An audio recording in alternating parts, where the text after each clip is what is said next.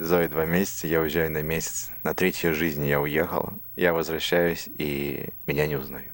Я не мог ее взять на руки. Она плакала, когда меня видела. И вообще не понимала, кто и что я. А скажи, если бы можно было откатиться назад, ты бы так же поступил, учитывая то, что вам нужны деньги, да, то, что у тебя классное предложение по работе, и зная то, как больно тебе будет возвращаться домой через месяц? Что бы ты сделал сейчас?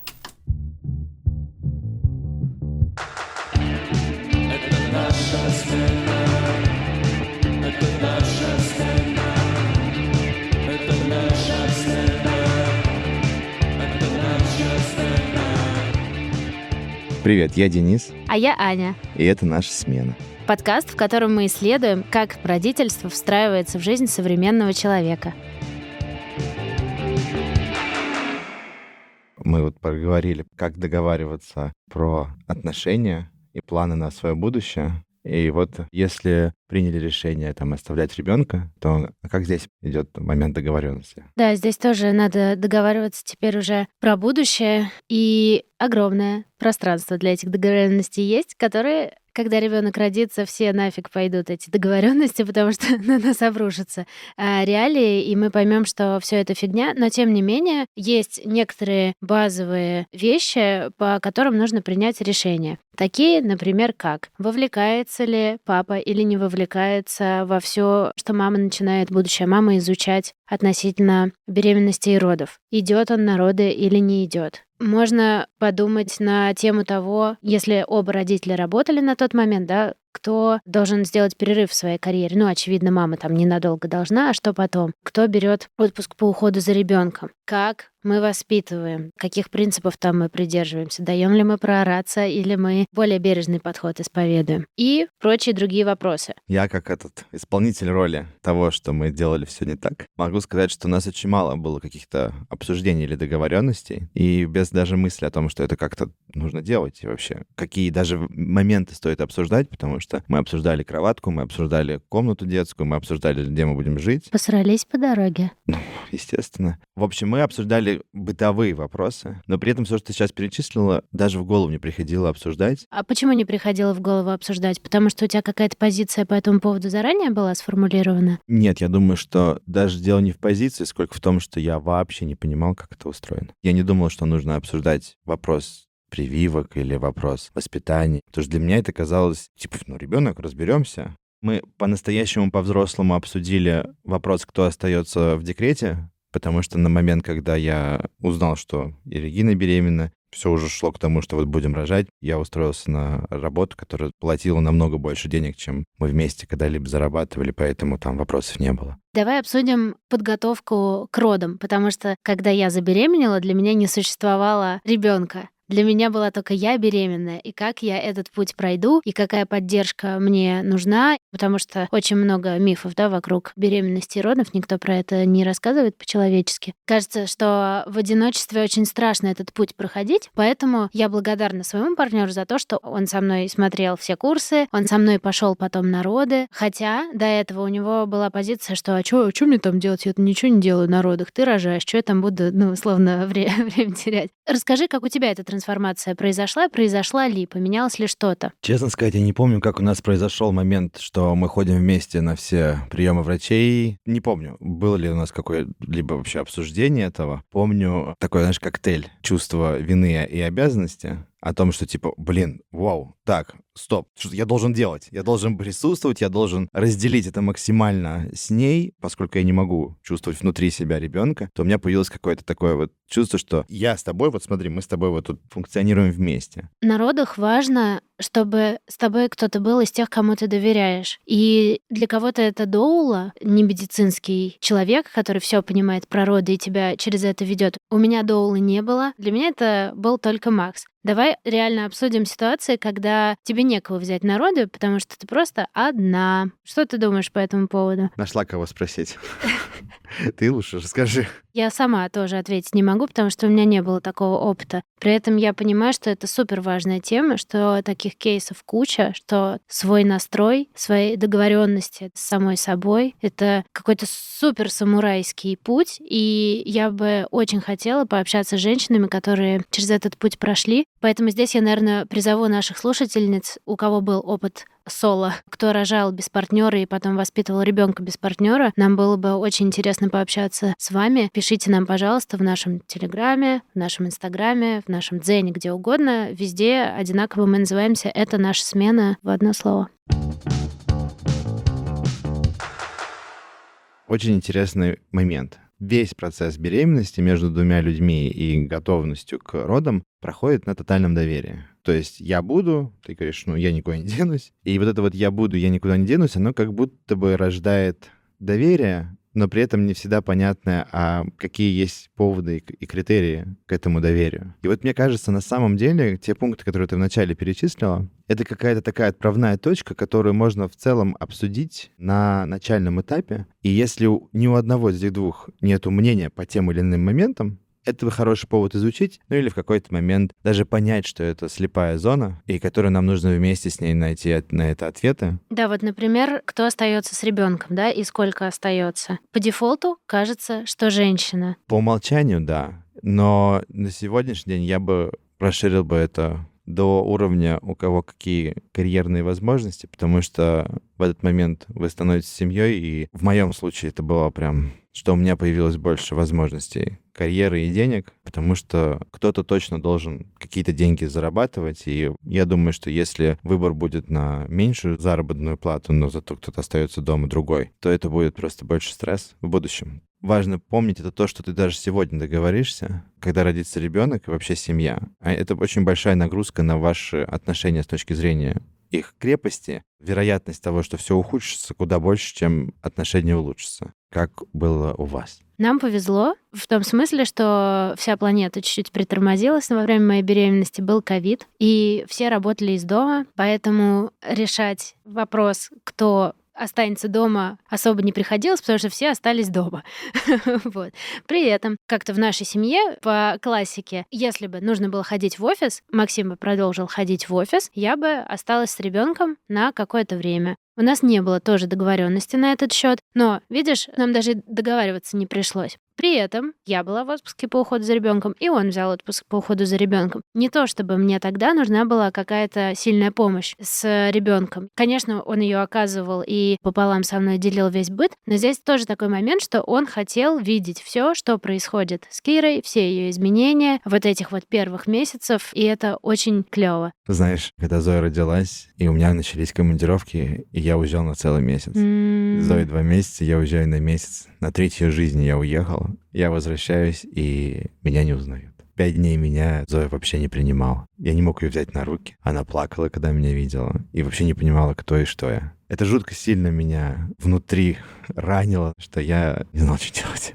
Ну, то есть это было очень-очень тяжелое время. И вроде бы с одной стороны у меня был момент, что типа вот я вроде как работаю, вроде вот это, а с другой стороны боролся человек, который хотел видеть, я так привык быть рядом, вместе, а как так, а я тут ухожу на работу, пишу, возвращаюсь, уже все как-то. А скажи, если бы можно было откатиться назад, ты бы также поступил, учитывая то, что вам нужны деньги, да, то, что у тебя классное предложение по работе, и зная то, как больно тебе будет возвращаться домой через месяц. Что бы ты сделал сейчас? Если говорить, что уже ребенок родился, и вот у меня работа, я бы, наверное, во-первых, поступил бы так же, но построил бы немножко по-другому свою работу. То есть я бы постарался приложить максимум усилий к тому, чтобы сейчас, возвращаясь обратно, выстроить отношения на работе таким образом, чтобы я все-таки был как можно больше дома и не так бы спокойно разрешал себе уезжать на так долго. То есть я бы постарался бы договариваться на работе. Да, я пришел, сказал, ребята, мне это важно. Судя по всему, я вам тоже здесь важен. Поэтому давайте искать компромисс. А скажи, у тебя не получилось так сделать? Ты не подумал об этом? Мне было страшно.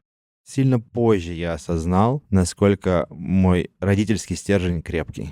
Тогда его не был крепкий. Тогда я мог плавать и не мог договориться, потому что я не очень понимал, где проводить линию, где я папа, а где я сотрудник. Сильно позже у меня появился этот стержень и эта граница.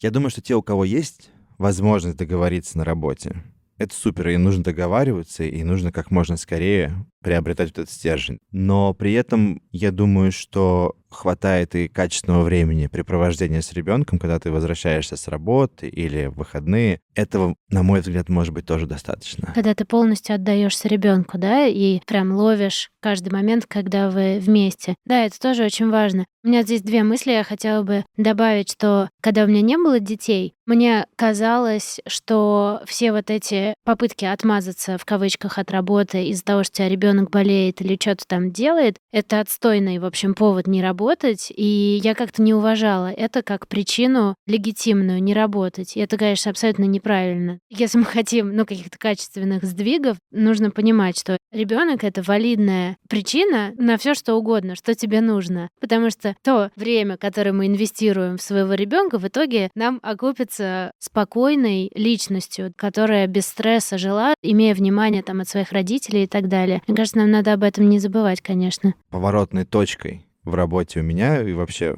появилась мысль о том, что многие с работы уходят отдыхать, а я вот прихожу домой и заново еще имею какой-то труд. И вот этот труд стал для меня видимым на тот момент. И я тогда понял, что если я буду уставать там и не высыпаться там, то я как работник и как родитель начинаю плыть. То есть для меня это стало точкой опоры, когда я понял, что нужно что-то для себя сформировать, какую-то позицию. И вот эта позиция, на самом деле, на мой взгляд, опять же, относится к тому списку, что мы с тобой вначале обозначили, да, что какой метод родительства, сколько ты готов своего времени инвестировать, насколько ты готов многие вещи отпускать, будут ли участвовать родственники в вашей семье или не будут участвовать.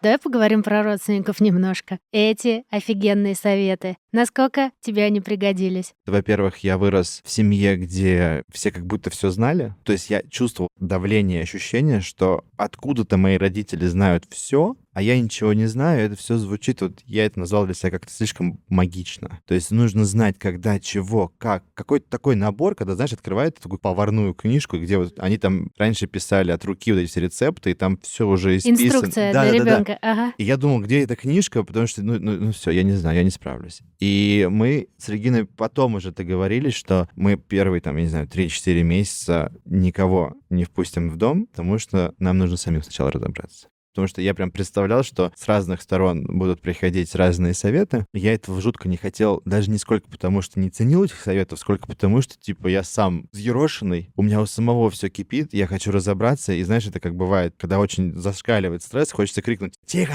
Всем молчать! Я должен подумать!» Мне кажется, в первую очередь мы взяли позицию подумать, именно вот эту вот оберегающую. Хотя, опять же, я уезжаю на работу, Регина остается одна. Как классно, если была бы там поддержка в виде мамы, бабушки, да, и так далее. Тут нет ответа, но мы тогда решили для себя подумать. У нас было так, что Макс сказал, можно, пожалуйста, нас никто не будет трогать точно так же, как вы первые две-три недели хотя бы. Я хочу сам разобраться, я хочу сам понять, как это работает. Я хочу свои интуитивные какие-то выстроить с ней связи и рутину. После этого мы можем слушать советы. Я была в шоке от э, такой самонадеянности, скажем так. При этом он был прав. Я его прекрасно сейчас понимаю. Помимо этого мы послушали курсы, в которых сказали наверняка то, что вам сказали скажут ваши родственники, уже устарело, что-то из этого не подтверждено исследованиями. Я, например, смотрю курс про грудное вскармливание, и доктор, который его ведет, она говорит, поверьте мне, вам скажут, что надо сцеживаться, чтобы не было лишнего молока. А вы знаете, что выработка молока работает по принципу спрос-предложения. Чем больше вы сцеживаете, или чем больше ребенок сосет, тем больше молока появляется. Вот и улыбнетесь, когда услышите этот совет. Что я слышу? Как только у меня рождается ребенок, бабушка звонит, Анечка, сцеживайся, прошу тебя, иначе грудь разорвет Таких советов было куча. Я, с одной стороны, но это же классно, и с каким теплом все желают тебе лучшего. И ты их должен чуть-чуть осаживать, и ты впервые в такой роли, хотя не, не впервые, ты как там тинейджер много спорил со своими родственниками и дальше потом. Здесь вот у нас уже нет конфликта, да, какого-то, я уже не бунтарствую, а просто, ну я знаю, что, но на самом деле это не так работает. И как не обидеть, и как договориться со своими родственниками и выстроить эти границы, чтобы они не советовали там, где тебе не надо, это тоже такая непростая задача. Нам, забегая вперед, скажу, что удалось как-то с нашими родителями не то что договориться, а они как-то начали нас слушать. Я им, значит, наши курсы показала какие-то, что-то еще, какие-то книжки. Я всем этим поделилась, они это как-то восприняли, они поменяли свое отношение на многие вещи. И сейчас мы живем в гармонии. Но мне это стоило определенной работы, поспорить там со своими родителями и сказать, нет, вы не правы. Хотя вот я сижу, которую они вырастили, да, и вроде бы ничего такая. Но это некомфортно, это страшно. У нас всю беременность э, ключевым словом, мне кажется, была доказательная медицина. Мне кажется, мы обрели какое-то спокойствие через вот доказательные какие-то методы и лечения, и подходы с точки зрения психологии. Потому что там было очень все понятно. Там все было очень легко, как будто бы. Просто потому что все как бы возвращается к какому-то... Потому что проведено исследование. исследование да, угу. исследование показало, вот это не работает, и мне было проще узнавать то, что работает, чем отметать то, что не работает. И семья тоже это приняла, да? Не знаю, насколько эта семья приняла, потому что мы также прошли через большую трансформацию относительно прививок, потому что наша доказательная медицина и доказательных врачей, которых мы тогда искали, они нам как бы, конечно, вот такой план, и мы, помню... Такой план, в смысле календарь прививок? Да, да, и я помню, что мы это дело как-то обсуждали, развивали, конечно, со стороны семьи, какие прививки, зачем это надо, вы что делаете, лучше вот это, это, это. Помню, был совет о том, что надо на первые же там буквально недели, месяцы вести в баню попариться, так иммунитет работает. Помню, были советы про укутывание, умывание и какие-то разные процедуры, которые мне казались тогда одновременно и естественными, ну, потому что я так жил в этом контексте, и одновременно по всем этим книжкам, которые мы тут читали, противоестественные. Я прихожу к педиатру, он говорит, какая баня, вы что?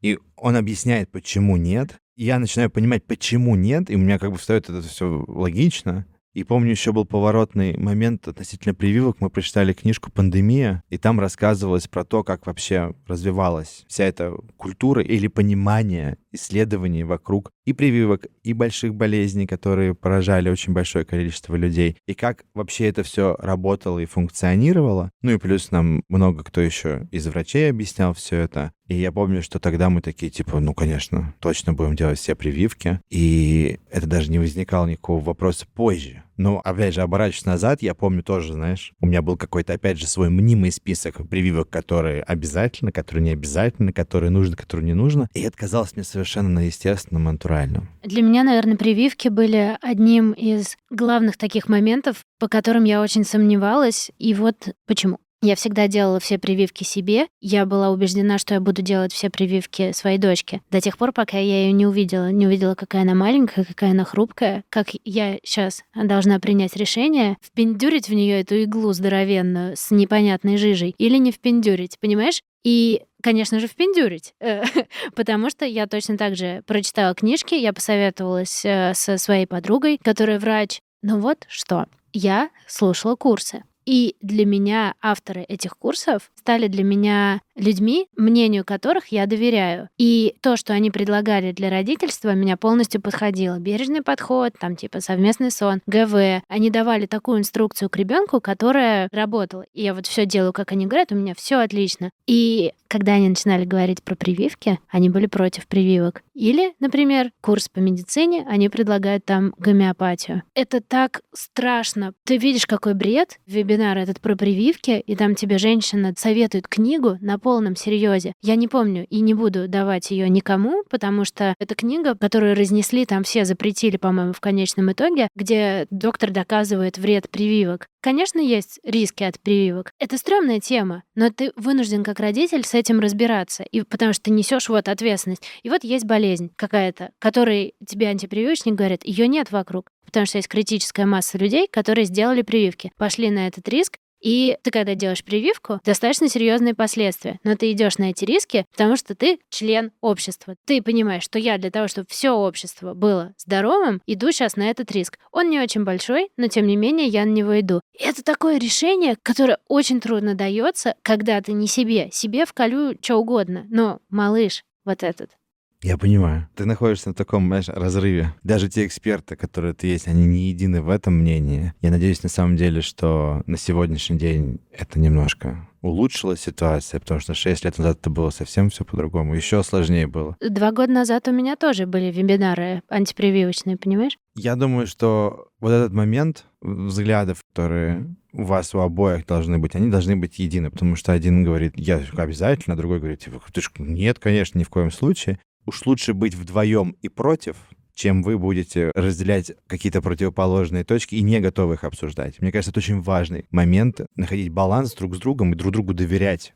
Как ты думаешь, ребенок родился, вы пошли к врачу, и вы поплыли. У вас совершенно разные точки зрения. Как вот здесь? Знаешь, я вот почему-то очень верю в силу разговора и в силу диалога. Именно поэтому, наверное, я занимаюсь этим подкастом в том числе. Я считаю, что нужно искать способы договориться, нужно искать аргументы, нужно, чтобы эти аргументы были обоснованы, подкреплены чем-то. Это здесь не место для какой-то силы, ора или убеждения. Это очень важный вопрос, и в нем надо разбираться. Один ведет другого к врачу, условно, который за прививки, другой ведет другого к врачу, который против прививок. И мы слушаем, насколько аргументы этих врачей нас устраивают или не устраивают. Мы стараемся, мы закидываем друг другу информации, которая нашу точку зрения подкрепляет, и свою точку зрения пересматриваем. Как-то так. У нас не было моментов, по которым мы принципиально не согласны, но каждый день что-нибудь такое да вылезает. Например, Кира лезет на детской площадке какая-нибудь штуковина, которая теоретически опасна. Максим бежит ее страховать, а я говорю, пусть она шлепнется. Не такая высокая высота, зато она научится. И Максим иногда, он может мне прям оттолкнуть. Я его не пускаю, уже я тоже бешусь, что он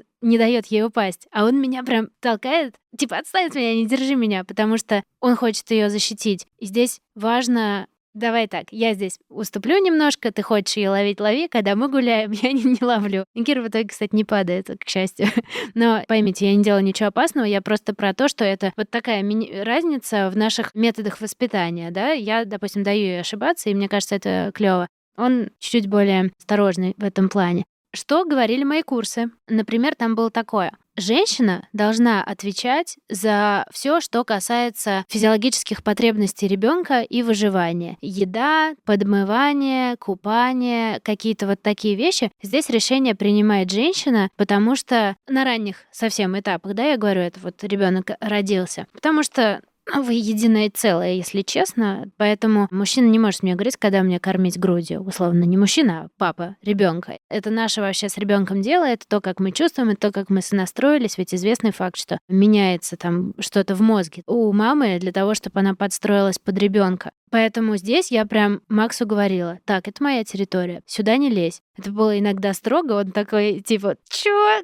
Я говорю, да, все, мое, не, да вообще тебя даже не слушаю. Это его когда-то обижало, но здесь нам нужно быть иногда настойчивым, отстаивать свою точку зрения. Иногда он мне говорил, так, слушай, ты меня, конечно, научился отфутболивать, но все таки в этой ситуации я считаю, что у меня тоже есть свое мнение и то, как я хочу поступать, например, про ту же площадку, безопасность на этой площадке. Ответила ли я на вопрос? Не совсем. Едино единого какого-то мнения нету. Нужно искать свои способы договариваться. Знаешь, я сейчас сижу, думаю, и мне кажется, это как раз-таки заклад на наш эпизод с экспертом? На наш эпизод с экспертом. Очень хороший, потому что на самом деле у нас также с Региной появилось. Нам, по-моему, педиатр сказал, что, в общем-то, мама точно знает, как правильно для ребенка. Если она будет слушать свою интуицию, все будет хорошо. И мы тогда договорились с Региной, что у Регины два голоса, у меня один. Да-да-да, Это классическая помню схема нашей договоренности, что я не лезу. Но знаешь, опять же, залад на эксперта.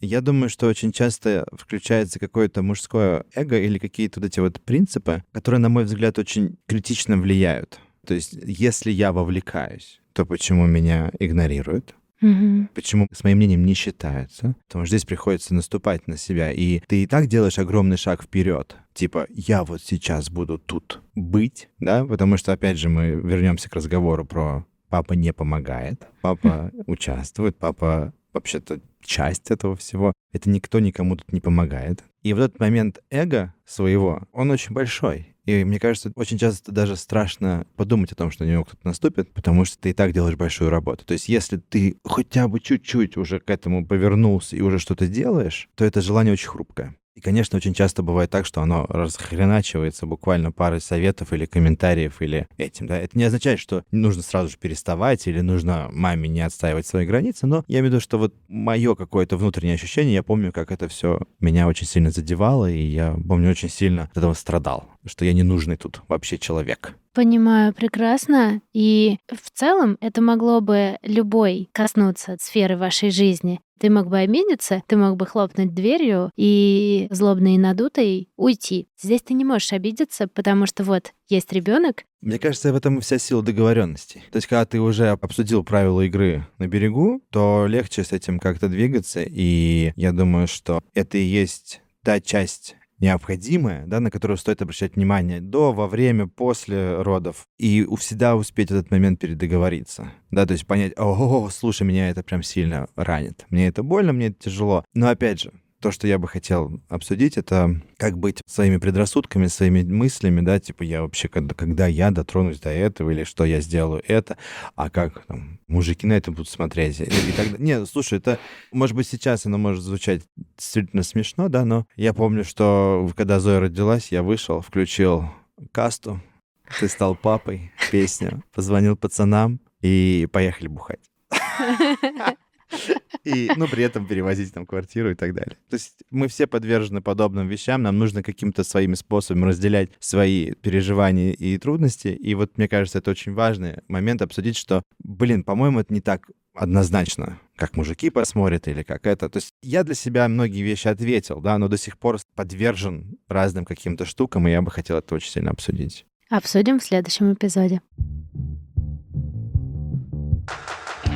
С вами была наша смена. Подписывайтесь на наш телеграм-канал «Это наша смена» в одно слово. Пишите нам, делитесь фидбэком, своими историями, вопросами и советами. Мы благодарим студию «Толк», нашего продюсера Сергея Скурту, нашу редакторку Регину Досаеву и Максиму Кульшу и группу Супербесса за прекраснейшее музыкальное сопровождение нашего подкаста. thank you